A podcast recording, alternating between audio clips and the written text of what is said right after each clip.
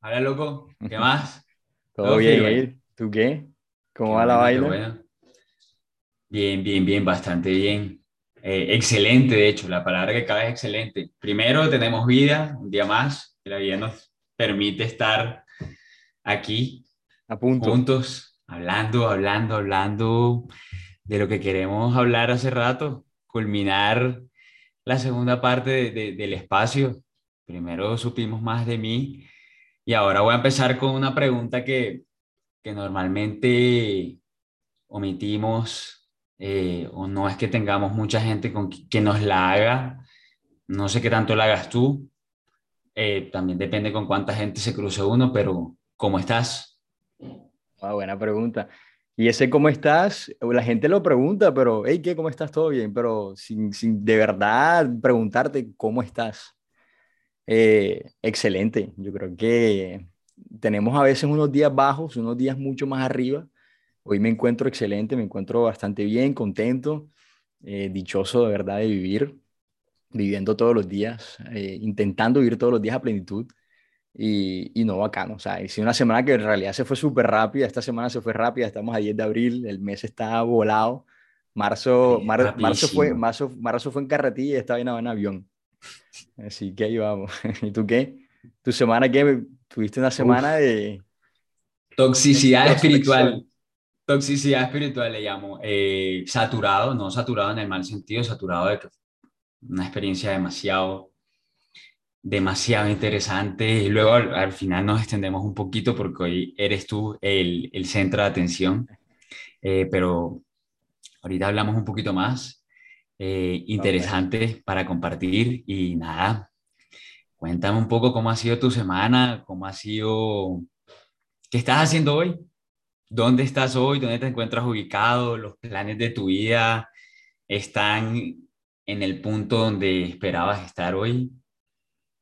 No, yo creo que, a ver, o sea, sie- siempre, en- independientemente del momento en el que estemos, siempre vamos a estar pensando, mira, cuando tenga 30 años, 32, voy a estar en tal punto y la vida se encarga o de cumplirte eso que tanto has buscado o de darte una, una- un vuelco 365 grados. Siempre he querido vivir el sueño europeo de estar acá, vivo en Roma, para quienes no, no saben, este, estoy estudiando una maestría en, en gerencia deportiva y bienestar. Eh, y precisamente siempre he querido, pero nunca lo tuve como prioridad hasta que un día me mamé, literalmente me mamé de lo que estaba haciendo en su momento y dije, epa, esto hay que darle una vuelta y, y seguir los sueños que uno quiere, man, porque para eso está uno aquí en esta vida, para perseguir los sueños y cumplirlos, sobre todo. Interesante, interesante eso que cuentas, pero ¿de qué sueño me hablas? ¿Desde cuándo lo tienes? Eh, cuéntame un poco más. Eh, hoy, hoy, ¿qué sueño persigues? ¿Cómo te mamaste? O sea, ¿qué, qué es eso de que te cansaste en un punto que te llevó a donde estás ahora? Cuéntame un poco Bueno, porque me interesa, no hemos hablado de eso a fondo, de hecho. yo creo que no, ¿ah? No hemos hablado de eso. Siempre he querido, bueno, siempre había querido vivir aquí en, en- en Europa, seis meses, un año. Se me dio la oportunidad de venir un año acá a estudiar y, mm, siempre he querido perseguir el deporte. Siempre soy, siempre he sido una persona que, que sigue el deporte e intenta estar precisamente en el fútbol. Todos cre- creo, creo que todos mientras fuimos niños y jugamos fútbol tuvimos el sueño de ser futbolista. Desafortunadamente no se dio, bueno, para fortuna no se dio porque ahorita estoy haciendo cosas que obviamente no se hubiesen podido dar, pero ahorita estoy desde, quise perseguir ese sueño de futbolista desde otro aspecto, de un aspecto gerencial. Em, entonces, quienes saben, estuve en Pfizer, yo llegué trabajando con Pfizer siete años, empezó la pandemia, empezó todo este mundo de virtualidad. Yo soy una persona que necesita tener, tener contacto con la gente en ciertas, en ciertas ocasiones. No soy una persona de oficina. em, y por motivos de, de pandemia, de, de se me cansé en su momento, pienso que ya quemé la etapa que estaba viendo en Pfizer y decidí, voy a irme porque no me voy a Europa. O sea, si quiero irme a Europa, perseguir un sueño gerencial en algo administrativo, deportivo, lo que sea, ¿por qué no lo puedo hacer? O sea, estoy en la edad, estoy en un momento de pronto financiero que lo puedo hacer. Más adelante de pronto no lo puedo hacer. Si lo puedo hacer ahora, ¿por qué dejarlo para después? Eso fue un día que empecé a buscar, empecé a buscar maestrías. Con la primera que di, ahí puse el ojo, ahí puse la bala y, y, bueno, aquí estamos. Pero de momento ese es el sueño y ese sueño se ha cambiado. Ya no quiero estar en la parte dirigencial, no quiero estar muy metido en el mundo deportivo como empleado. Entonces ahora lo quiero hacer desde otro punto de vista, pero es eso precisamente, los sueños van cambiando. Y para eso estábamos, para crecer sobre eso. Para crecer Mira, yo, yo realmente te estoy escuchando con mucha atención que no tengo preguntas en mente eh, como escritas, pero sí tengo una que me surge ahora escuchándote y que de verdad no lo hemos hablado. Me dices que en la pandemia te surge esta mentalidad, pero esa mentalidad ya tenía que estar. O sea... Sí, yo creo que lo que surgió en la pandemia fue el accionar, ¿no? O sea, que me hizo accionar. Para muchos la pandemia fue... Pero tú no estabas bien en Pfizer. O sea, emocionalmente, gracias a Dios. o sea, o solamente era el tema económico que te sentías bien y que tu trabajo te gustaba o estabas cómodo en tu trabajo. Literalmente esa es la palabra, yo estaba cómodo. Eh, estaba en un buen cargo, me, considero que estaba bien, con muy buena proyección también dentro de la empresa, me está yendo bien financieramente en lo económico, pero no me llenaba. y yo siempre le he dicho a todo el mundo y quien me conoce lo, lo sabe de mí, uno tiene que hacer lo que a uno le llene, loco, porque esta vida es una. Uno tiene que vivir lo que estás haciendo. Tu etapa que estás viviendo en este momento solamente es una. Tú solamente tienes 28 años, 25, 24, un año. Entonces, hay que hacer lo mejor de que lo que tú tienes con tu vida, hay que hacer lo mejor de eso. Yo no me fui porque estaba mal, me fui porque quería un reto, cumplir un reto personal y era, y era ese, y esa fue pues la razón que expuse también entre la empresa y que es cierta. Yo me vine acá por un reto personal y un, y, un sueño que, que quise cumplir. De hecho, para, para muchas personas quizá la pandemia fue devastadora y, y para muchas, incluyéndome, sabes que muchas cosas de, de, de mi vida que, que dieron un giro, pero al mismo tiempo para mí la pandemia fue, irónicamente, uno de los mejores años de mi vida. Irónicamente, uno de los mejores años de mi vida. Comparto, comparto. Y te entiendo. Cuando yo comparto es, te entiendo. sí, sí, sí. bueno, de hecho quería también llegar a, ese pequeño punto. Ah, en mi caso, todas mis incomodidades o como la vida me movió, me movió, fluí pero a mí la vida me trató como un niño consentido que lo ponían aquí, que lo ponían allá y lo, o sea, siempre no fue una circunstancia dura, por así decirlo, como sé que, que, ha, que ha sido en tus casos. Quiero saber tú como niño, eh, en, esa, en esas circunstancias de vida que te tocó irte de un país, lejos de tu familia, lejos de tus amigos, luego llegar, instalarte en otro sitio y no vivir muy cómodo, porque vuelvo te digo, yo cuando me movía, me movía como un niño consentido que sencillamente tenía muchas comodidades dentro de, de lo que se podía, o sea, obviamente no tenía los que lujos, pero comodidad siempre tuve, yo no tuve un, una necesidad o la vida no me movió bajo necesidad o bajo circunstancias fuertes. Como sé y todos sabemos que, que, que a ti te ha sucedido.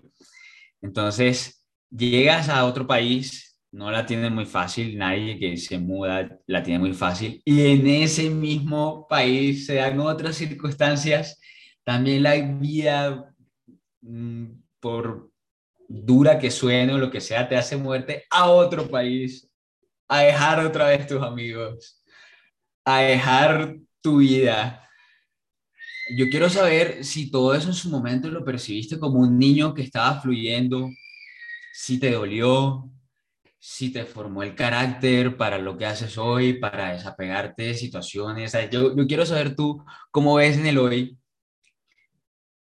tu vida pasada o cómo te ha tratado la vida. Eh, bajo eso que te estoy diciendo, creo que te entiendes la pregunta. Sí, no, no, total. Eh, bueno, primero que todo, pienso, pienso que yo soy un afortunado, soy un bendecido de la vida, de verdad. soy un afortunado porque me ha tocado vivir momentos muy buenos, momentos muy difíciles, pero siempre he tenido comida, siempre he tenido hogar, siempre he tenido a mis padres eh, presentes, siempre en momentos duros tuve amigos, familiares, nunca me faltó nada. O sea, yo te puedo decir que sí me ha tocado duro, a todos siempre nos toca un poco duro, a unos más que a otros, a personas le ha tocado muchísimo más duro que yo, hay gente que se muere de, de, nutrición. Y a mí, gracias a Dios, man, nunca me ha faltado nada. O sea, yo quiero también darle gracias a, a Dios y a la vida porque, por, porque soy un afortunado y me considero un afortunado. En esos cambios que mencionas, sí, obvio, me, me, me, dolieron. Yo creo que todos los cambios que he tenido, y tú sabes que han sido muchos, eh, me, me, han pegado duro y cada uno ha sido una cachetada eh, por las circunstancias de pronto en que, en que las viví. Pero no joda, gracias a esas circunstancias soy lo que soy hoy. Soy una persona de verdad que se adapta muy rápido al cambio. No me apego casi que a nada. O sea, afortunadamente no me apego mucho eh, las cosas que las cuales me apego son porque son parte de mi identidad, pero el resto no me apego a nada. no soy apegado a las ciudades, obviamente que amo Barranquilla y me encanta ir, pero podría vivir en cualquier lugar del mundo si me lo propongo. Em, así que eso, e, esos cambios que tuve son la, bueno, el resultado que Rafael Sánchez hoy es gracias a, eso, a esos cambios que tuve, a esas cachetadas que tuve, a esas levantadas, esa, eh, esos dolores que, que, de pronto el cambio causa, gracias a eso. Entonces sí me considero muy afortunado, man. Duro, o sea, te, te, respondo en términos generales, ¿no? Porque tú sabes que... Total, son muchas, muchas historias que pues iremos de pronto. La idea es el espacio de terapia. Ya hablaremos más a fondo en su momento. No, y sabes que me puedes eh, preguntar sin problema que yo... Claro, claro, claro. yo, lo, sé, solamente que cada situación podría ser un capítulo. Ah, no, total.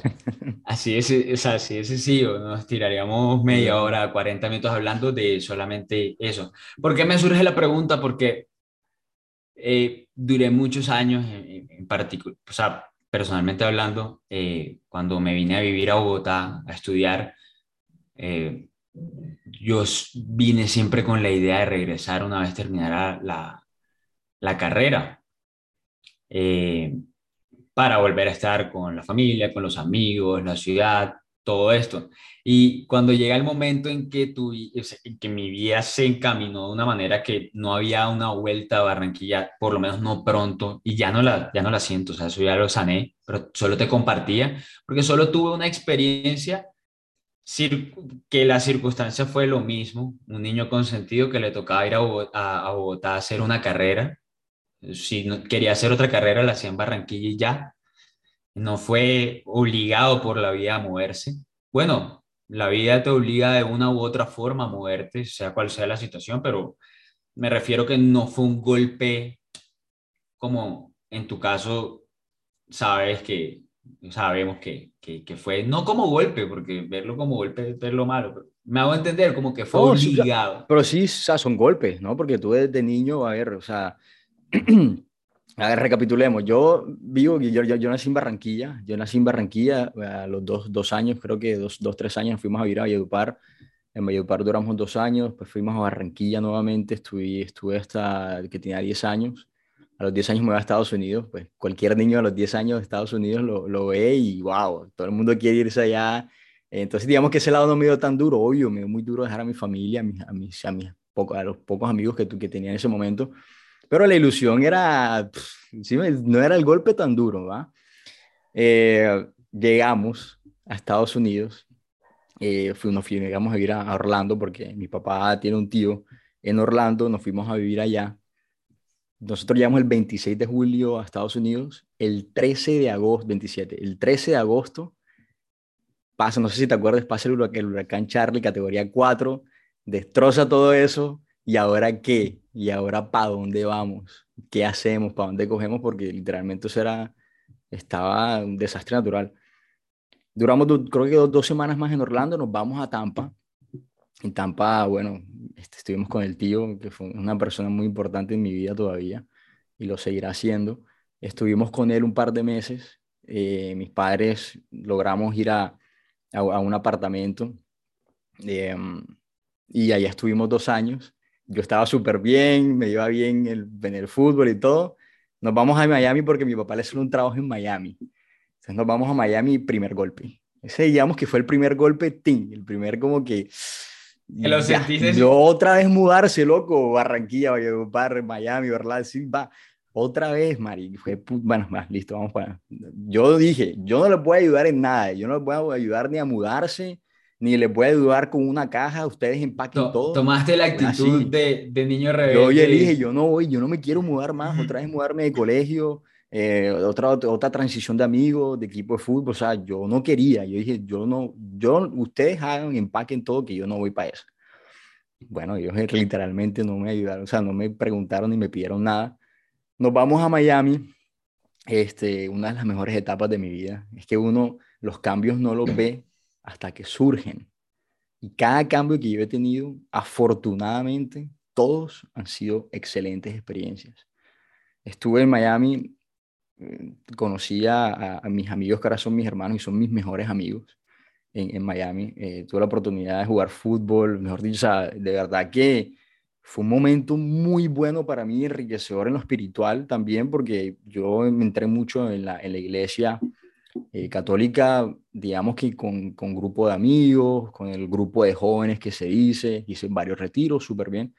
Después de ahí, el suceso que, que, conocemos, nos vamos para Canadá y ese para mí fue un golpe, el, creo que sí, el, el golpe más duro. O sea, en ese momento, porque ya otro, otro cambio, eh, ya mis papás ahí se habían separado, entonces ya mi papá en un lado, mi mamá por el otro, distancias sumamente largas em, y comenzar otra vez desde cero. Otra vez comenzar desde cero.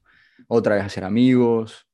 Em, todo desde cero, de otro, otro colegio, otro equipo de fútbol. En, ese momento yo estaba muy entregado al fútbol. Y, y la circunstancia eh, de, de, mis padres, que no era buena, hizo que de pronto el cambio fuera un poco más pesado que los otros cambios que había tenido eh, anterior, a, anterior a eso. Y digamos que la predisposición mía era diferente. y Yo ahora, eh, en ese momento estaba muy cerrado, que no quería absolutamente nada de ahí.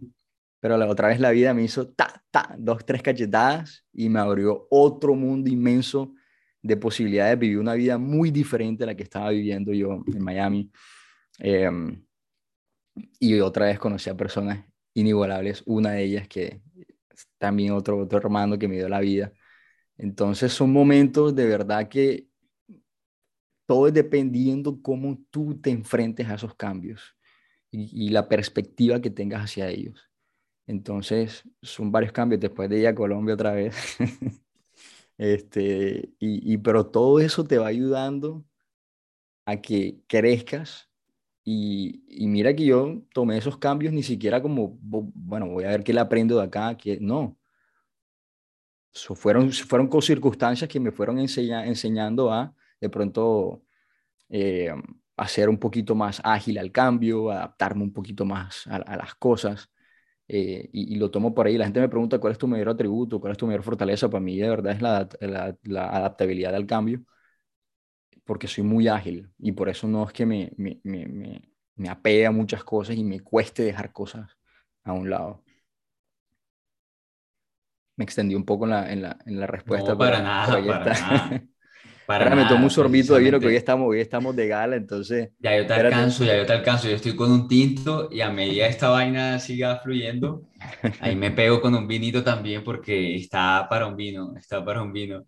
Domingo, tranquilitos en la casa, charlando nuevamente. Total, qué bacano, qué bacano.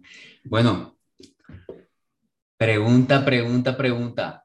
Ah, bueno, antes de continuar en el cómo estás, eh, te decía que esa pregunta en el hoy, el cómo estás, eh, no, no, no, se la, no la solemos hacer con la intención de verdad, ni al preguntarla, ni al responderla, de ver realmente la otra persona cómo está o nosotros cómo estamos. Me gustaría dejar un tipcito ahí, acuérdate que siempre hemos hablado de preguntarnos al espejo cómo estamos, y no olvidar de hablar con nosotros mismos, porque nadie nos conoce más, por más que nos intentemos desahogar nosotros, en algún momento cuando nos vemos a los ojos al espejo, evaluemos si somos capaces de sostenernos la mirada en el espejo y, ver si ese cómo estás sincero nos sale eh, normal, si nos fluye o, o se nos puede hacer un nudo. A mí se me han hecho nudos en algún momento de mi vida cuando empecé a practicar esto. El cómo estás frente al espejo era un nudo en la garganta y una lágrima segura que no entendía por qué. Y es precisamente como estamos cargados emocionalmente. Para eso es esto, para desahogarnos, para soltar. Quiero escuchar todas tus experiencias, por eso no te pausé en cómo estabas contándome lo que habías vivido, porque no lo hemos hablado a fondo. O sea, yo lo, yo lo intuyo muy superficial, porque obviamente eh, siempre tuvimos una, una, una cualidad y era que hablábamos muy espaciadamente, pero en ese espacio vivíamos muchas cosas que hablar lo poquito que hablábamos no, no, no era suficiente para saber todo lo que estaba pasando. Aquí ya lo estoy sabiendo, o sea, lo estoy conociendo más a fondo y pues tú sabes que eso siempre nos ha unido, saber del otro. Saber del otro, qué bonita tu perspectiva, me parece de un guerrero, de un guerrero forjado por la vida, por eso quería saber cómo pensabas, porque no todo el mundo lo ve así, mucha gente se queda en, yo viví un par, un año, un par de años al menos pensando y, y, dolía sin darte cuenta, pensando cuándo voy a volver a Barranquilla, cuándo voy a volver a Barranquilla.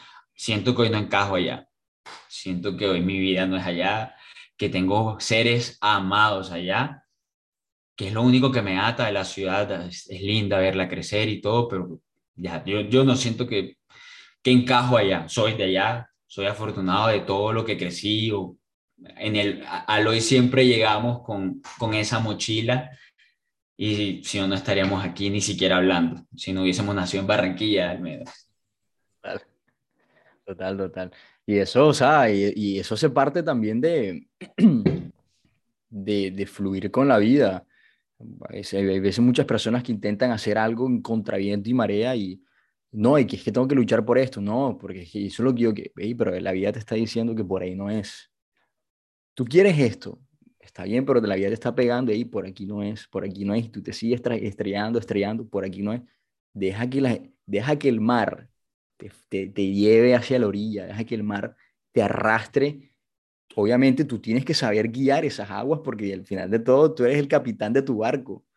Sí, o sea, tú verás si ves que vas para la orilla y no quieres llegar a, la orilla. Sí, o sea, es que mucha gente que se estrella y se estrella y se estrella y se estrella y no ve en realidad que, mira, o sea, te está, mira que por aquí va a ser mejor. Y uno a veces tiene que pausar, darse un respiro. Bueno, estas es mi circunstancia, esta es mi situación. ¿Cómo hago yo esto un, mejor presente y para yo poder disfrutar donde la vida me esté llevando y donde yo quiero al mismo tiempo que la vida me lleve? Porque tampoco uno puede llevar, dejarse llevar por la vida en el ah, valeverguismo, man. tampoco puede estar en el valeverguismo de, no, es que la vida, no, no, no, no, tampoco tiene que ver el equilibrio que hablamos la vez pasada. Pues por eso hablamos que es importante conocerse eh, quiénes, en lo más posible que se pueda, quiénes somos y para dónde vamos. No porque estén, no, no para entrar en la frustración de, de pensar no estoy donde quiero estar, pero sí tener como un GPS que diga cuál es el norte. ¿Cuál es el norte? Y pues obviamente si la vida quiere que ese sea tu norte, te va a llevar allá. Y si no va a pasar lo que tú mismo me estás diciendo. Bueno, somos dos personas que afortunadamente hemos fluido con eso en la vida, ¿no? Tú desde tus situaciones y yo, como te digo, desde la mía en la cual... Tal. Es chistoso, yo por eso me digo un niño consentido que ha fluido. Consentido porque me han puesto donde yo quiera, porque no me han negado, nunca me negaron nada. Siempre fue un niño consentido, tú lo sabes cómo es mi mamá y mi papá también, en fin de cuentas, por serio que sea, él siempre me alcahueteaba todo, me alcahueteaba todo, entonces, y creo que a los dos nos ha pasado algo similar.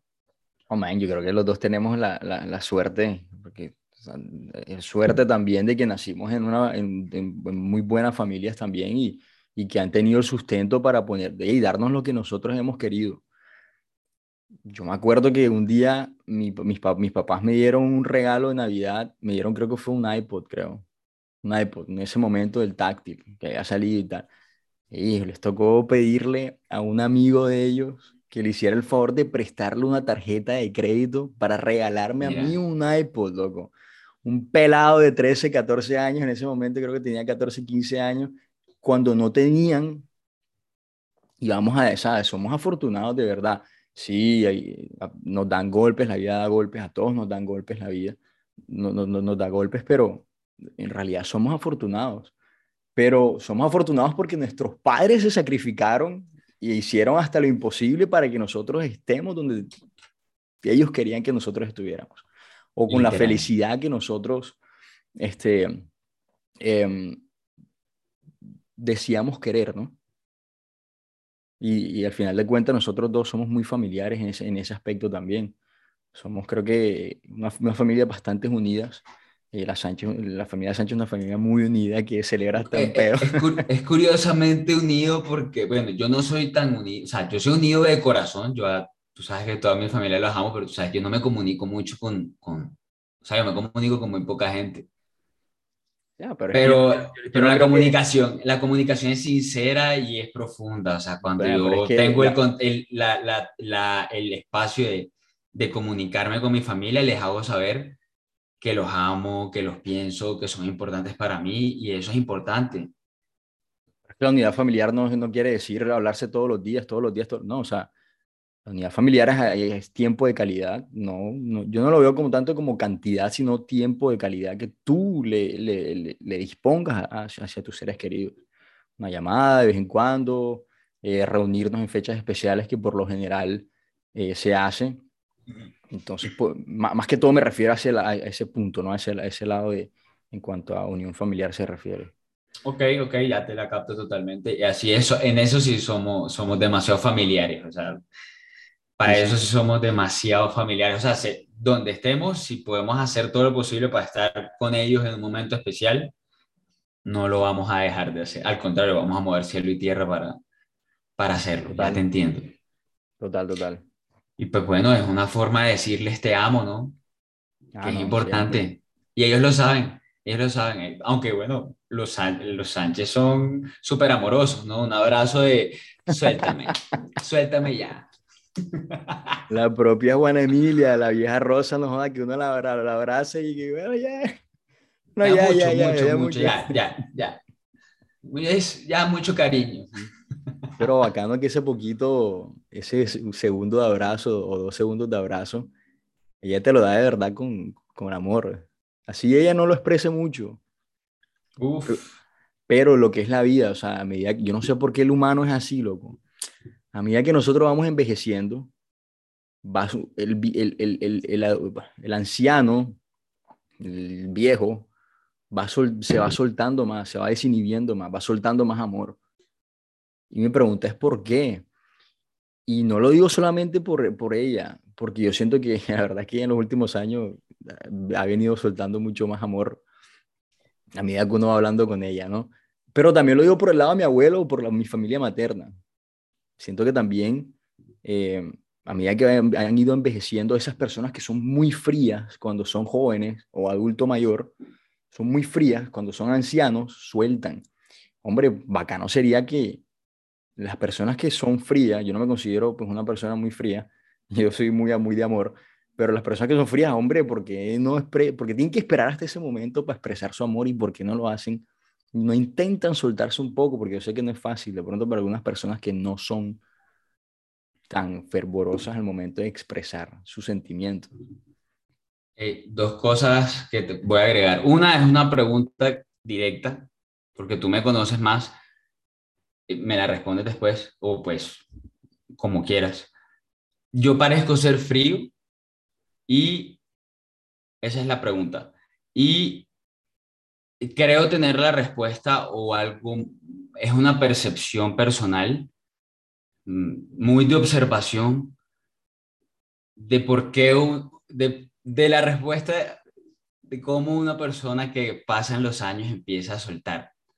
No todos, no, hay unos que sí se quedan así, pero hay una gran mayoría que empieza a soltar. Eh, ¿Con cuál, cuál empezamos? O yo digo la, la posibilidad. O no, déjame, yo te respondo, no, yo no creo que seas una persona fría, o sea, por lo menos conmigo nunca, man, o sea, yo creo que nunca, nunca, nunca lo ha sido. Nosotros hemos sido incluso eso de que entre hombres no se dice te amo, entre nosotros nunca ha sucedido. un abrazo, un beso. sí, un beso, un abrazo, ahí, loco, te amo y tal. Siempre entre nosotros ha, ha fluido eso. Nunca ha sido forzado tampoco. Conmigo no. No sé de pronto hacia afuera, porque uno con los amigos también tiende a cambiar, pero por lo que yo he visto en tu entorno y las personas con quienes te manejan, yo te diría que no. Es, es, es eso.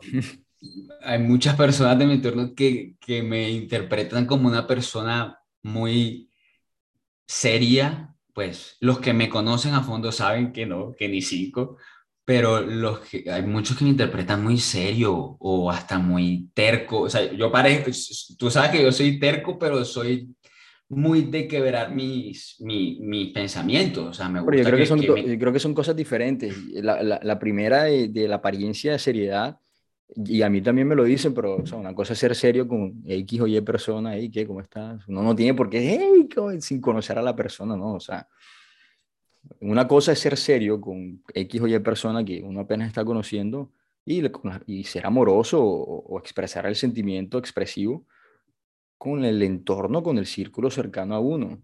pienso que son dos cosas diferentes en, en, ese aspecto. A mí también me dicen, hay, hay, gente que me dice, tú eres cool, yo pensaba que era, tú eras cool creído. ¿Por qué? No, porque tú siempre serio ahí, nunca ni saludabas ni nada, eso sí está mal este, siempre con una seriedad y, caminabas así con la cabeza arriba. Sí, pero uno tiene que caminar, yo camino con propiedad, o sea, bueno, no sé, yo camino, yo creo que es camino normal. Yo no le evito ni nada, jamás. Pero la gente piensa que uno es creído porque uno no, no, no, no está serio. Pero ah, creo que son dos cosas diferentes, ¿no? Y a medida que te va, la gente te va conociendo, es lo que tú acabas de decir. La gente que te conoce sabes que no eres así a medida que tú vas conociendo a una persona, es que uno no tiene por qué abrirse desde el segundo uno. No tiene que permitirse también que, o sea, que de entrada uno no puede ser todo, si, me, a entender. Bueno, últimamente sí he estado actuando así, eh, destilando amor, por así decirlo, eh, pero no con ninguna intención, solamente como abriéndome con las personas para evitar precisamente no que piensen ciertas cosas de mí, porque no me interesa lo que piensen de mí, sino como mm, si estoy en el mismo espacio con la persona y tengo poco tiempo para interactuar con ella, me gustaría que sea abierta, me gustaría, y para abrir a una persona, al final, pues yo lo empiezo a ver como que me tengo que abrir yo, para que la persona también sienta la confianza y pues si yo le brindo, eso es como le brindo amor a la gente para, y la gente te va a brindar amor. Es más, evalúalo con una sonrisa, sonríele a alguien que esté serio. Hay dos opciones, o está muy emputado con la vida y consigo mismo y se va a emputar que, ¿por qué está sonriéndome? Te va a desconfiar incluso de ti. O te va a devolver la sonrisa, porque acuérdate, eh, neuronas espejo van a hacer que, y, la sola posición corporal va a ser una reacción fisiológica en la otra persona de felicidad. Entonces, ¿por qué le voy a negar a alguien la posibilidad de estar contento así no esté contento en el momento? Y, le puedo, entonces, por eso te digo, ahora estoy intentando actuar de esa forma. Yo también llegaba y por la misma pena de hablar con alguien, de no, de no saber de qué hablar, uno se queda muy serio y pasas por grosero, por serio, por no sé, por, lo que quieras, menos por buena gente. Igual la intención no es ser buena gente. O sea, el trasfondo no es que digan, ay, que este man sea buena gente. El trasfondo es entablar en esos instantes una relación con alguien nuevo o alguien, o abrirse, abrirse ya. O sea, es una nueva forma que estoy viendo. Eso es muy reciente. Creo que es primera vez que lo estamos hablando incluso. Sí, sí, sí, total, 100%. Entonces ahí te la dejo. Va, va. Y la otra, la otra, la otra, la otra es de, ah, los, ancianos. los, ancianos.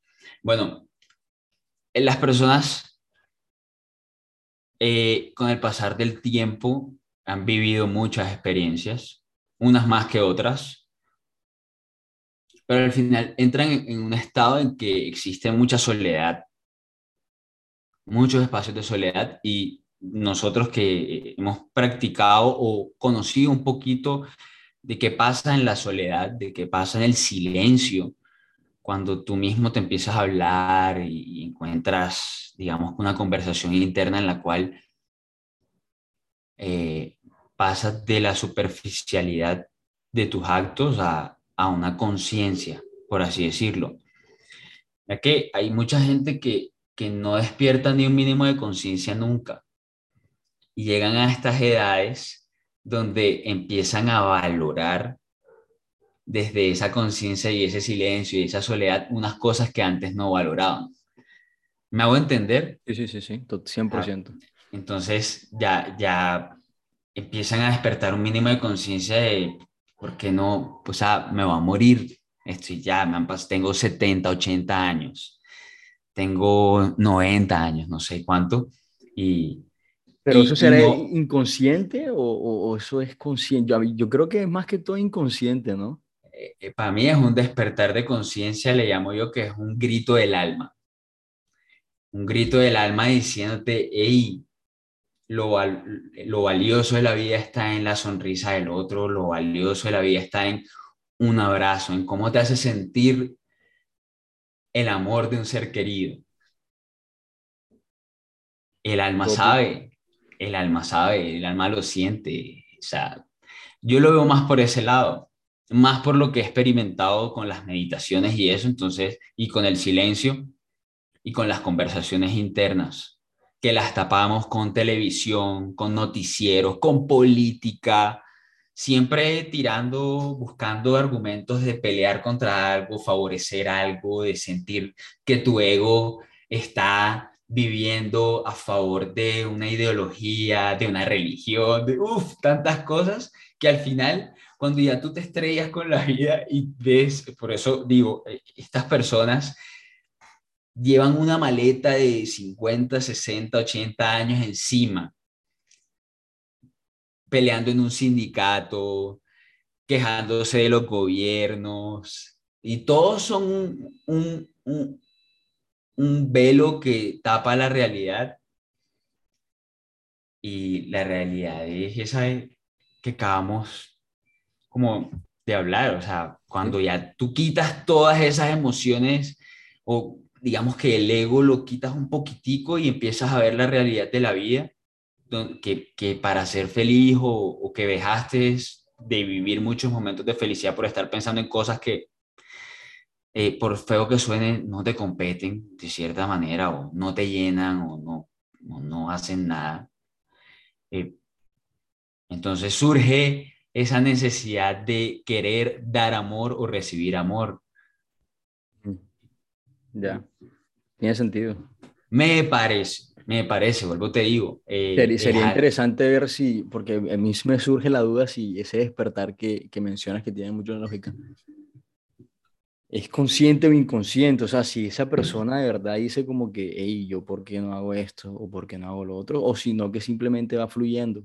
Pero sería bacano indagar en eso. Hay que, hay que...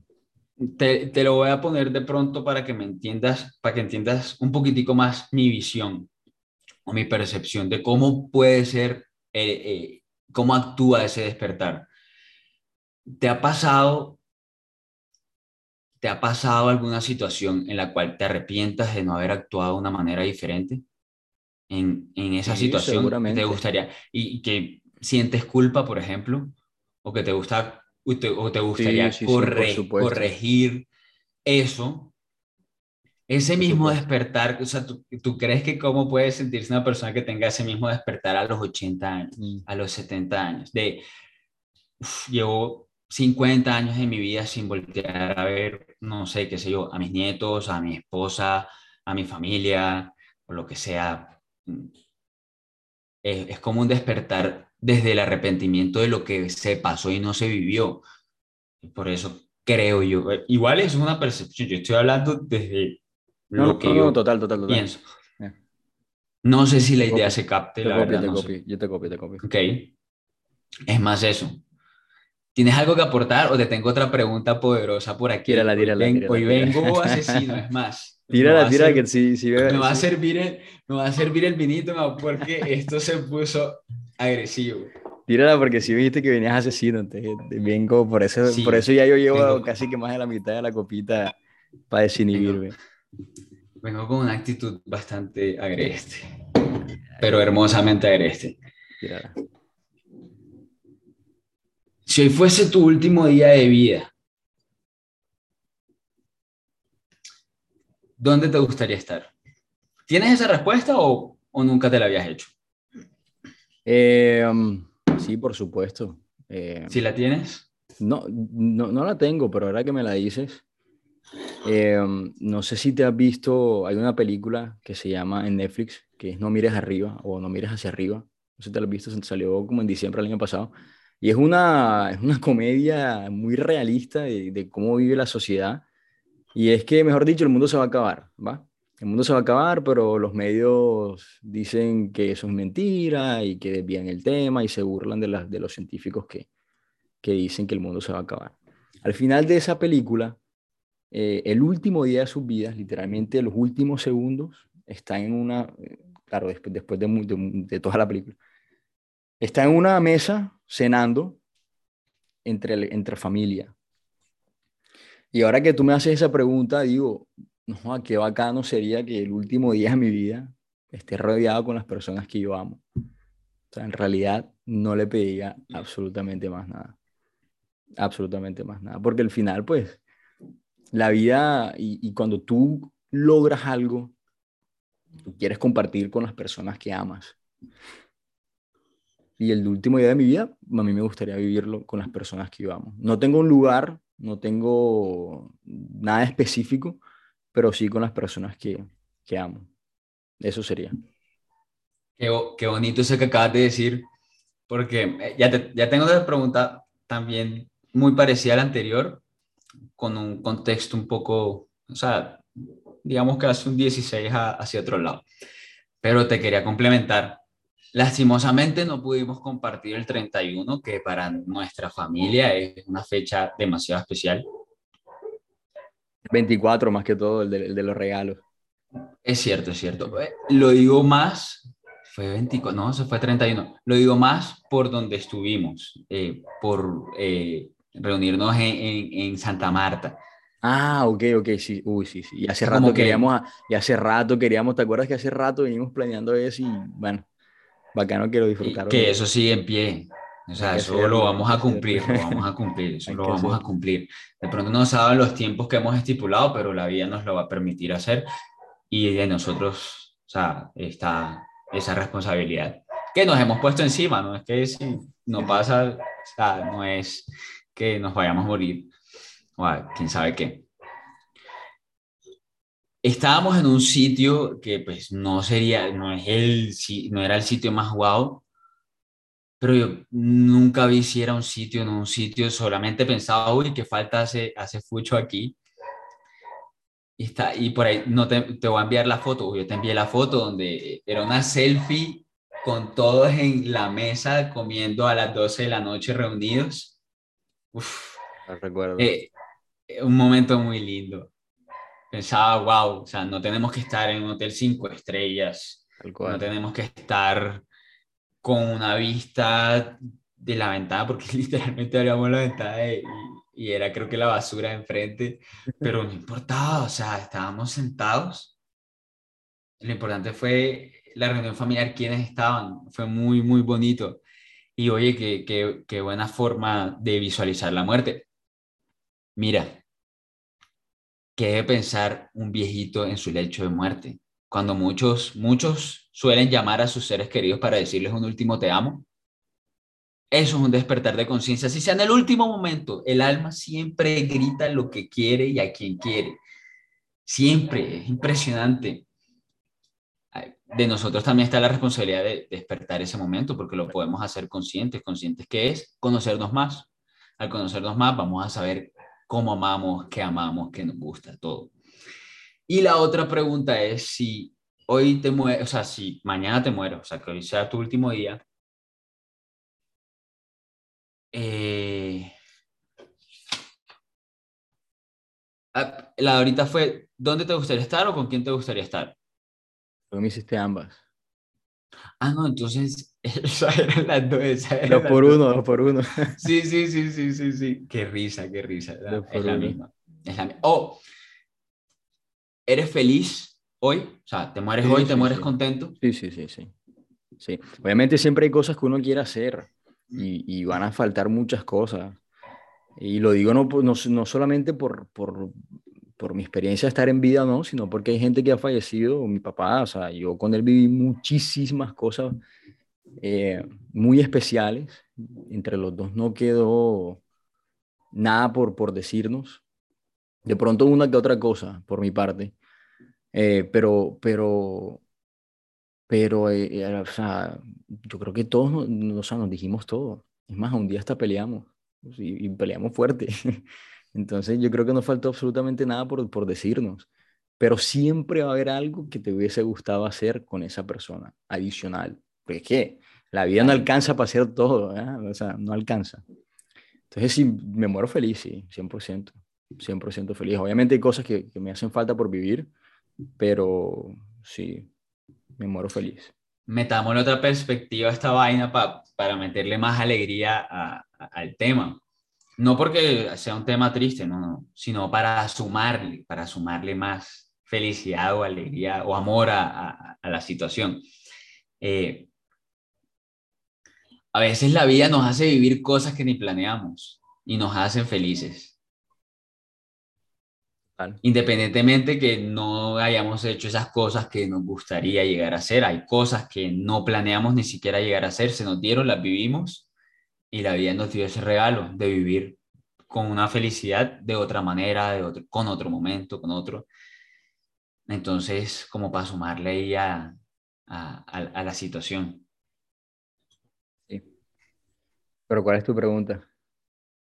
No, solo estaba Ah, agregándole, agregando, agregando. estaba agregándole a lo que, No, y a lo que tú ya me estabas contando. No, no, no, y, y es cierto, sea, siempre va, siempre va a haber algo, siempre va a haber algo, pero está en nosotros, eh, a ver, buscar ese, esa satisfacción dentro de uno mismo. Uno nunca va a alcanzar las cosas que uno quiere, o sea, no todas, pues, pero uno también tiene que ser autocrítico de saber hasta cuándo uno está satisfecho. Es como la, la gente que come, come, come, come, come, loco, o sea, hay un momento que ya tú estás satisfecho, comes por gula, pero ya tú estás satisfecho. Eh, Mira que ah, ya lo he llevado más que la misma gula al tema emocional.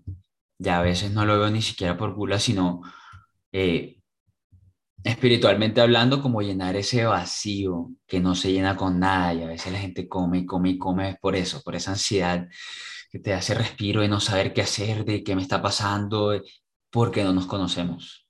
Al no conocernos, cometemos ese tipo de actos en los cuales con ansiedad actuamos y comemos. Total, total.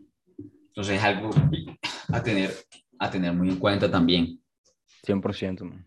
Y muy de acuerdo contigo. Y, y es hacer esa, ese punto de quiebre de en qué momento hay que hacer esa introspección de ver estoy haciendo y cómo puedo de pronto, o sea, qué estoy haciendo y qué me hace falta, pero dentro de mí, no material, no espiritualmente hablando, contigo mismo.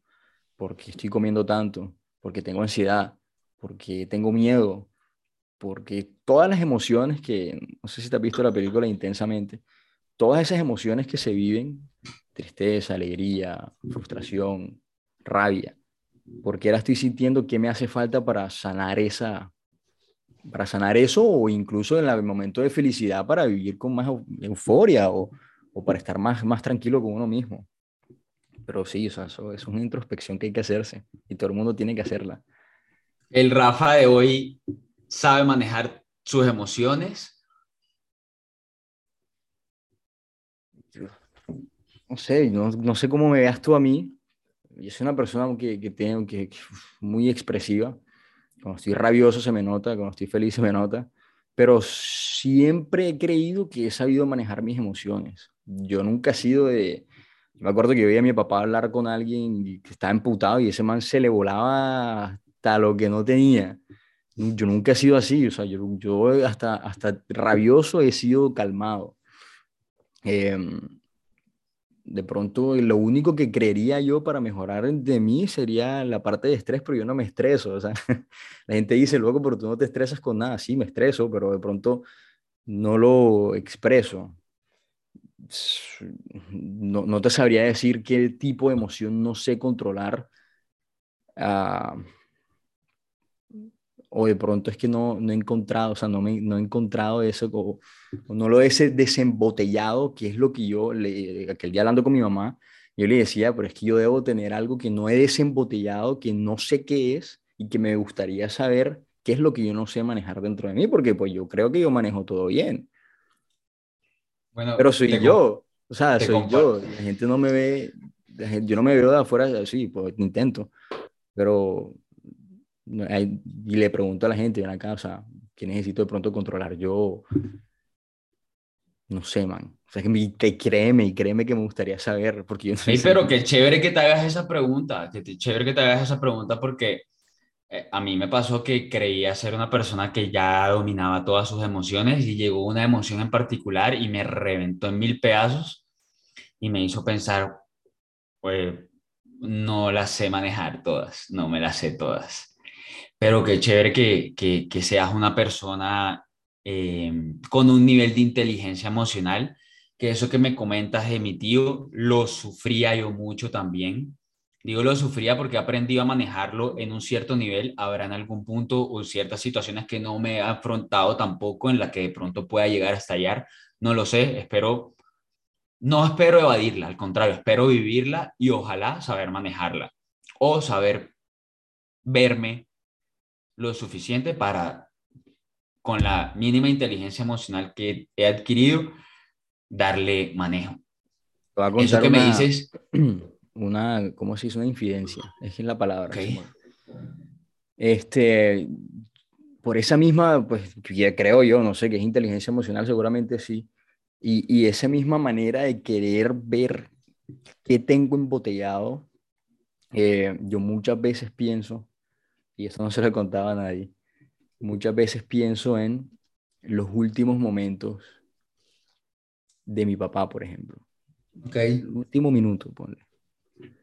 Y, y en las condiciones que, que murió, porque pues, murió solo en una UCI, em, seguramente con mil vainas encima. Y yo no sé si sea masoquismo pero yo intento revivir muchas veces ese momento y cómo él se ha podido sentir. Y lo he visto desde dos planos. Lo he visto desde el plano, desde su, desde su interior, cómo él se ha podido sentir y qué ha debido estar pensando en ese momento para decidir dejar ir. Y lo veo desde el plano, desde afuera. Cómo él, o sea, en qué condiciones físicas fueron sus, últimos dos, sus últimos dos, tres minutos. Y hago, ese, y, hago esa reflexión, no sé si se llama reflexión, pero ah, pienso mucho en eso para desembotellar cualquier cosa que yo pueda tener dentro. Porque, ah, ah, otra vez, pienso yo que debo tener cosas embotelladas y de pronto, hay, y de pronto no lloro lo suficiente. Pero eso, eso en realidad no, no, no me estresa. O sea, no, no, llorar tanto, por eso no. ¿Has meditado? ¿Lo has meditado?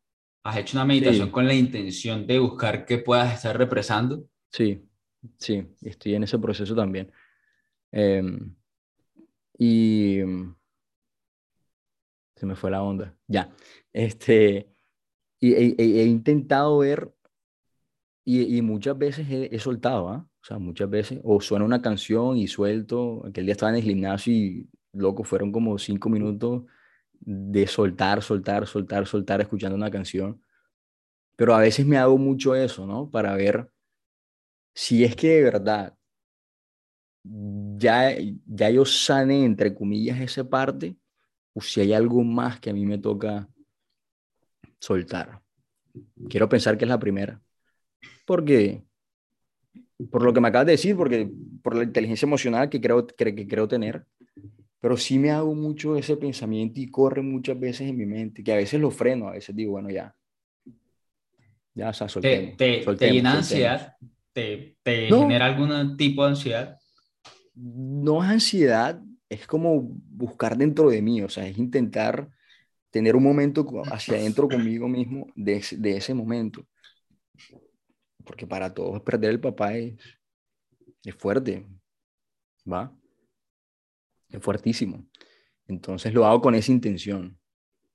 Porque a mí, no sé, la gente dice, hey, Rafa, que yo te veo muy fuerte, loco, o sea, tú eres muy fuerte, eres una persona muy fuerte, has pasado por esto y esto. Y yo digo, pues, no sé si es que yo no he terminado de soltar, que no creo, pero existe la posibilidad, o es que las mismas circunstancias de vida, Dios, mi papá, porque yo sí lo siento siempre conmigo, me llena de esa fortaleza como para él, como para yo sanar dentro de, dentro, dentro de esa misma fortaleza que me pueda dar ese sentimiento. No sé si me explico. Es muy jodido explicarlo. No, te entiendo, te entiendo. O sea, tú te sientes, o sea, tú no sientes que él se haya ido, por ejemplo, entonces... No, sí siento, obvio. Pues. No, no tener a la persona en físico, eh, jode, ¿no? No, no poder hablar con él. A ver, sentir de que no se ha ido, yo creo que... No, me refiero... No, no, no, yo te entiendo, yo te entiendo. Me refiero que siempre te está contigo eh, en... Sí, o sea, yo, o sea te, está cuidando. Yo, yo, creo que eso es lo único que a mí me podría generar esta tranquilidad que tengo ya. Creo que es lo único. Porque la gente, mucha gente dice, no, yo la siento más cerca de mí que nunca. Pa, no, no, no te sabría decir qué tan, qué tan cerca o qué tan lejos. Simplemente, todo el mundo siente la ausencia de una persona que se va. Eso es, eso es paja el que diga que ahora lo siento más cerca. Bueno, pues, pues, pues, estoy hablando desde la ignorancia. Que pueda decir, no, y ahora lo siento más cerca que antes cuando estaba. No, no sé. No sé qué, aparte por la relación que yo tenía con mi papá era muy estrecha. Yo, nosotros hablábamos mucho mucho, mucho, mucho hablábamos. Entonces de pronto, de pronto no sé porque no sé nada de lo que estoy hablando. O sea, es, estoy intentando interiorizar. Suelta, suelta, es que aquí estamos soltando. Entonces, es eso. Porque mira que de pronto en tus palabras sale cosas, pueden llegar a salir cosas que, que, que de pronto solo no, no, hayan, no hayan de pronto salido o, o estás revolviendo en las que ya han salido para buscar que, mira, desde mi poca experiencia, si tienes esa sensación de que hay algo ahí, hay algo ahí. Ya. Seguramente. O sea, eh, no quiere decir que sea malo, solo búscalo. Yo, yo he tenido dos percepciones eh, que no tienen nada que ver una con la otra, o sea, digamos que dos pensamientos que te comparto. Una es que eh, por situaciones que fueron anteriores a esta vaina. Para toda la familia siempre dije, eh, situaciones ante, del pasado nos enseñaron a vivir desde antes en la ausencia de él. En algún momento. Iba a decir yo ahorita. Ok. Entonces, la vida nos dio un espacio a todos para, para aprender a vivir así. Porque cuando llegó el momento en que él se fue, eh, obviamente fue mucho más duro para todos para todos. Eh, y nadie lo planeaba así, lo mismo, lo que hablamos para Mami Rosa, lo que es el hijo menor. Eso, debe ser un tema fortísimo para todos los hermanos, el consentido, el menor. Eso es un, le dan contexto muy, mucho más profundo. No quiere decir que se muere el mayor o se muere el intermedio, es el mayor. Entonces, el consentido, El, menor, el consentido. Entonces, eh, digamos que la vida nos dio ahí un abrebocas de, hey, les toca vivir bajo esta situación más adelante. Uno, como para aprender de cómo la vida nos, nos moldea o nos va dando esa, esa, esa forma de afinar para lo que se viene. Y la otra es, ¿no será que todavía una responsabilidad que tengas por ahí con él guardada, que sea esa mochila que todavía cargas, que se hace algo? ¿O ya eso estuvo resuelto? O aún no se ha el espacio? Yo creo que responsabilidad como tal, no, no sé si sea una responsabilidad como tal, este, pero desde, a ver, yo tampoco intento ser el papá de Andrés, ni mucho menos, y Y eso es una discusión que tuve con él. Uf, él muchas veces me dijo, hey, tú no eres el papá de Andrés. Y yo nunca intento hacerlo, ¿ya? Pero de pronto por cierta responsabilidad y, o sea, y, el momento de, de su ausencia me hizo de pronto tomar ese cierto rol de cuidar de mi hermano. No lo siento como una responsabilidad porque no, no, es mi, no, no, siento que sea mi responsabilidad total, pero sí siento cierto tipo de que tengo que cuidar un poco más de él. Bueno, eso lo sentía antes, ya él está viejo y ya verá qué hace con su vida. Pero en su momento sí lo sentía así. Entonces, y yo ante todo, yo soy el hermano, yo, yo, yo le dije, primero soy hermano de Andrés que antes que cualquier cosa, obviamente quiero que, suceda, que pase lo mejor con él y que, que haga todo, sus, cumpla sus sueños y demás, pero yo ante todo soy su hermano y su confidente y demás. Y eso yo se lo hice dejar muy claro, pero sí es algo que de pronto yo cargué un tiempo. Un tiempo te hablo de, no sé, ponle tú 3, 4 años. Hablo, cargué, con hablo, hablando, hablo haciendo referencia a, en, esos últimos instantes que dices que él pudo estar, que no sabemos qué pudo estar pensando. Recuerda que cuando tenemos ese momento, o sea, mi percepción cuando tenemos ese momento último de ver la vida en, en retrospectiva, eh, salen cosas que no se dijeron. Eh, precisamente, ¿no crees que ese no se dijeron esté todavía ahí merodeando? Para mí sí. Para mí y que Ese sea, y que ese sea ese algo que no te deja. Yo, yo, estando, yo con Corrado lo hablé.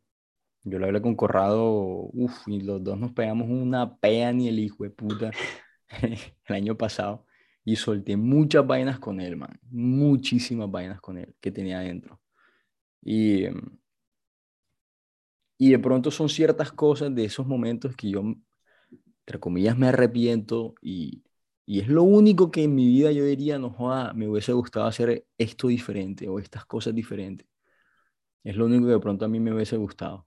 Y hablarlas con él directamente. Y eso fue lo único que a mí me, me, me faltó. Eh, Así, así es lo único. De verdad que es lo único que a mí me hizo falta es, fue hablarlo con él.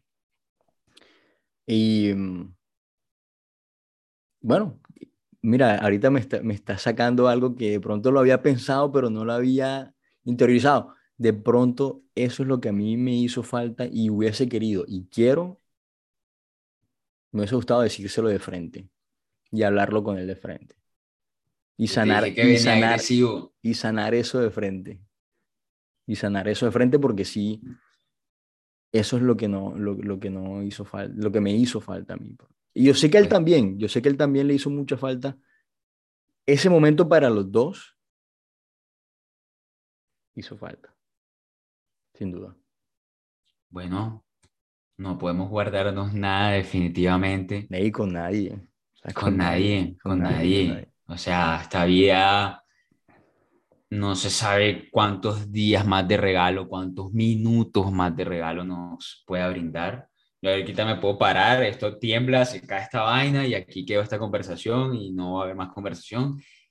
Y no podemos negar lo que llevamos dentro porque al final nos va a carcomer, como nos ha pasado en situaciones a ti, a mí, a todos orgullo cero, eh, pena cero. Yo creo que uno eso, eso, es con lo que uno más, más pelea con uno mismo y es el orgullo. O sea, uno de verdad que es una persona demasiado, el ser humano es una persona muy orgullosa y el ser humano no está en constante pelea con nadie más, sino con uno mismo. Porque las, en realidad los problemas se pueden solucionar fáciles.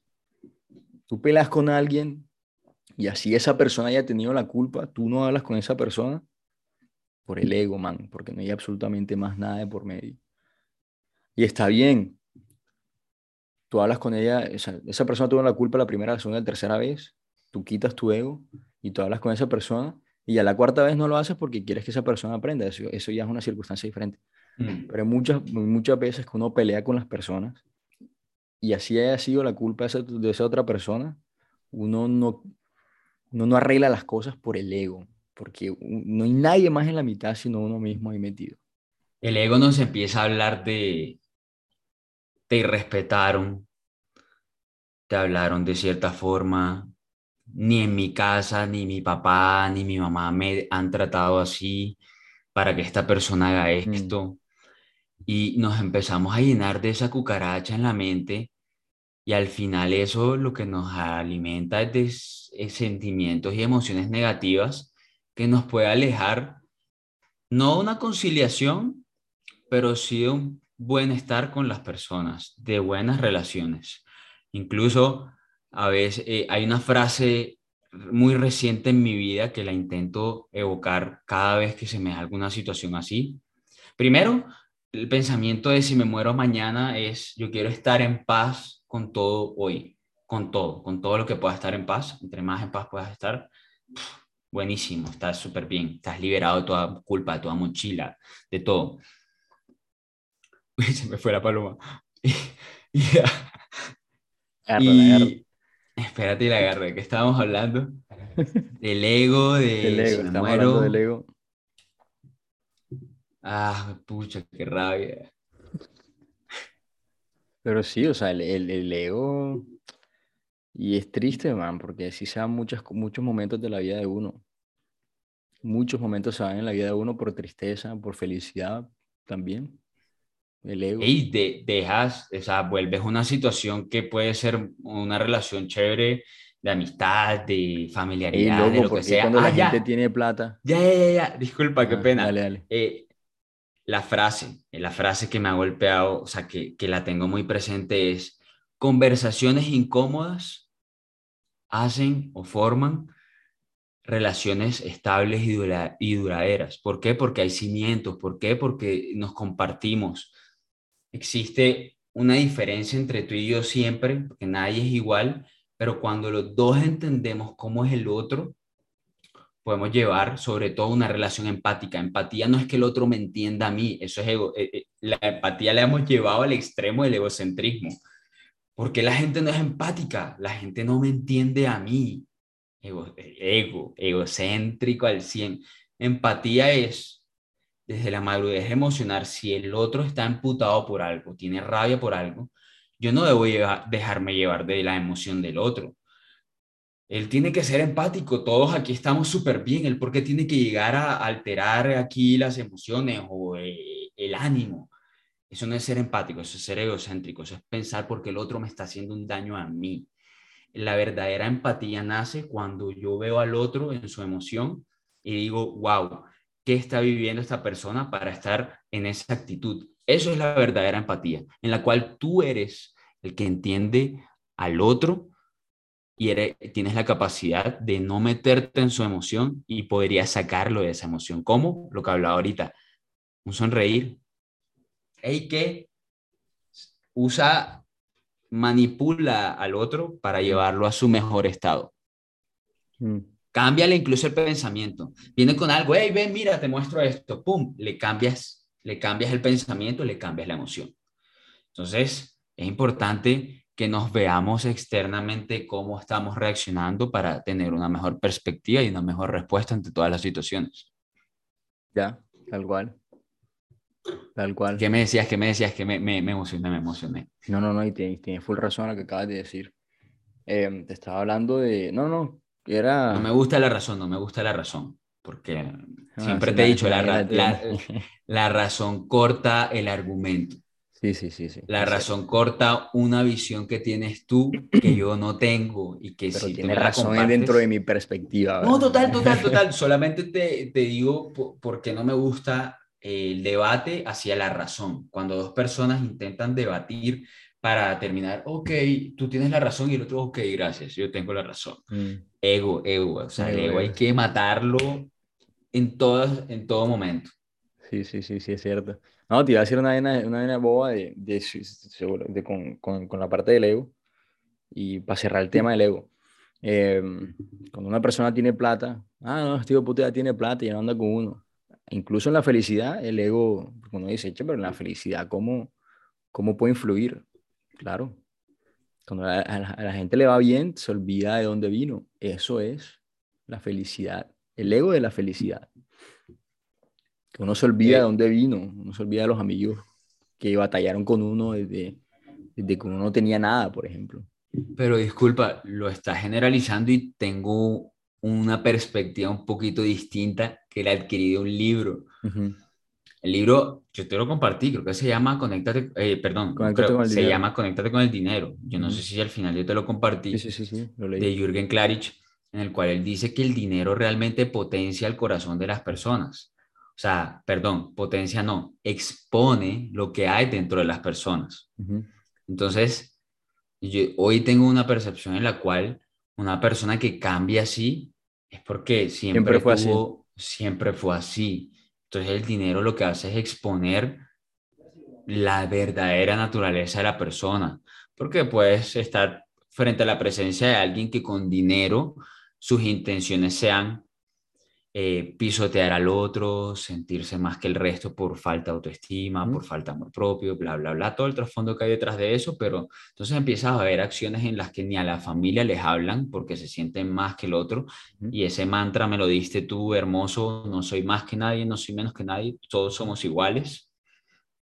Em, entonces, cuando una persona que tenga muy bonitas cosas en su interior empieza a tener dinero, de pronto vas a encontrar a alguien que ayuda al otro, que hace que el otro crezca, que brinda mejores condiciones en su entorno, porque entiende que el dinero puede potenciar lo que llevas dentro. Entonces, también es un tema de, de, que tienes como idea frente a la vida y frente al dinero. O sea, el dinero vas a poner a sacar tu ego así, si te sientes más que el otro porque tengas tres pesitos más, porque quieras exponerle algo material como para, para hacerlo sentir menos, porque las personas tienden a, a, a sentirse eh, val, valerosos, ¿cómo es? Valiosas, valiosas con lo material. Entonces, ahí hay que ver eh, qué concepto se tiene del dinero, me parece a mí, más que todo. Válido, que hay válido. una perspectiva de, de, de, qué concepto tenemos del dinero. Las familias se pelean y tal. Evalúa por qué se pelean y se pelean, se separan, quedan con las fortunas y se la gastan. Entonces no hay inteligencia financiera, no queda nada, no queda familia, no queda... Entonces... Tira la próxima. Eh, hay un otro tema, otro tema aquí lo escribí. Ya, ya tengo varios. Tengo el poder de escribir, tengo inmaduros emocionales eh, para exponer la, situación. Sí, inmaduros emocionales para exponer los momentos en los cuales nuestro ego nos ha llevado a hacer sentir que el otro nos está haciendo daño. Nos llevamos a, a mostrarnos como personas víctimas. Cuando nosotros somos responsables de todo lo que nos sucede. Todo. Todo. Todo lo que nos pasa. Es culpa del gobierno, del mundo, ah, del que... uno. No. Es nuestra responsabilidad. Nosotros creamos, creamos nuestras situaciones. Total, total. Ah, poder del pensamiento, otro título. El poder de nuestros pensamientos. ¿Cómo creamos nuestras realidades? Ahí, uf, ahí nos vamos largo. vamos por eso te digo, temas tenemos.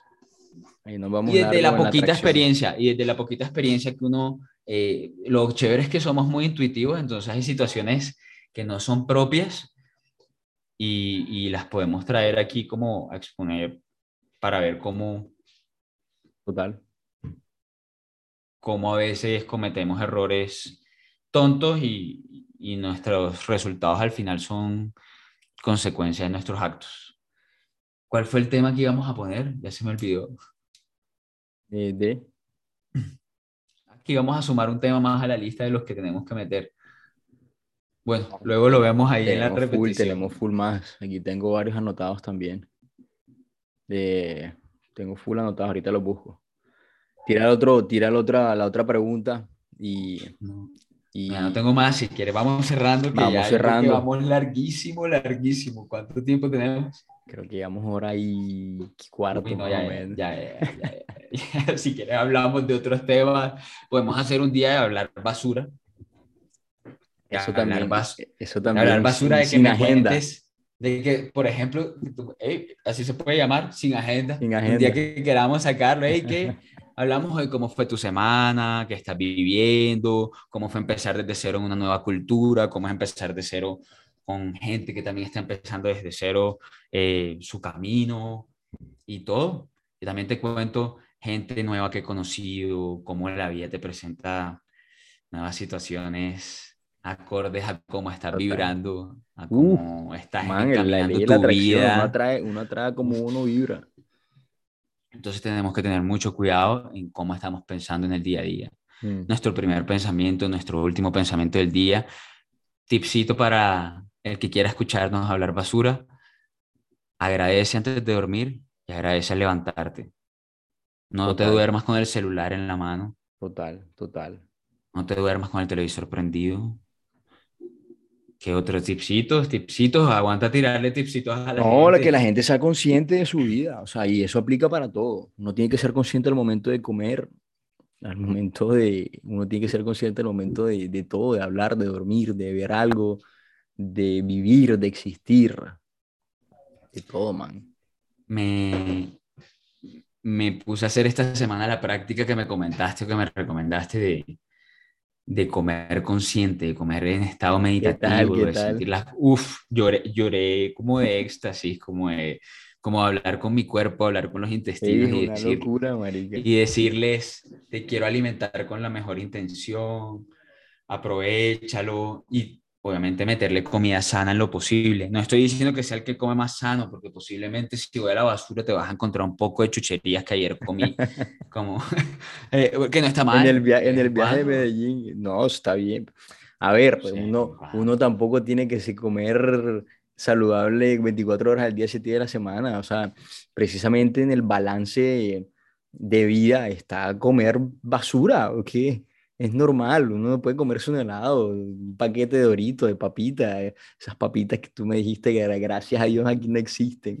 Las, de- las picantes esas No, verdes. gracias a Dios no existen aquí, marico, porque si no estuviera aquí hartanta. Mira, las últimas veces que he entrado a buscar las papas, veo, veo que no hay y me largo de ahí porque menos mal no hay. Menos mal son muy ricas y mucha gente las coge y como que eh, escasean o yo no sé qué carajo, pero porque Sí, donde vea el paquetico papa, verde, loco. agarro esa vaina, agarro esa vaina. Entonces sí, o sea, cuando hablo de alimentación consciente, no es que yo sea un ejemplo de alimentación consciente, es que procuro, procuramos hacer un mínimo de conciencia hasta en la alimentación. Totalmente. Así Totalmente. sea Ey, consciente de la basura. Bueno, trauma materno, trauma materno. eh, vamos a hablar full de energías, de la plata, del dinero, que tocamos un tema ahí bacán. Conéctate con el dinero, así aguanta que se llame. Eh, Conéctate y con el dinero. el- o sea, y le ponemos el- el- Sí, sí, la sí. referencia. Eh, son los temas que tengo aquí anotados. El del trauma materno sí quiero que lo toquemos pronto, porque es un tema que todos en la sociedad latinoamericana sufrimos. Eh, el trauma materno no lo llevemos al contexto, no estoy diciendo que lo lleves, solamente no llevarlo al contexto negativo de, uy, un trauma, sino entender cómo ¿Sí? ¿De nuestra relación en nuestros primeros años, que fue contacto casi que el 90% con nuestra madre por lógicas razones, nos llevan a, a actuar en el hoy. Entonces, entendiendo eso un poquito, uno sana, uno sana eh, acciones cotidianas o acciones muy comunes. Porque a veces incluso replicamos actos de nuestros padres, eh, porque recuerda que todos nuestros actos son del ejemplo que vimos, un 90% más de lo que se nos dijo. El primer ejemplo que tú ves son tus padres. Son las primeras personas que tú replicas en tu vida, son tus padres. Entonces por ahí podemos empezar. Listo, loco. Cerramos el, el- el de hoy, desde cero. Te mando un abrazo. desde Te amo cero. full, marica. Men, En el corazón, como siempre. Espero que sea realidad lo que dijimos y nos veamos pronto. en un sin agenda. un abrazo, loco. En el corazón loco. te llevo, te amo. Estamos hablando. Te amo. Chao.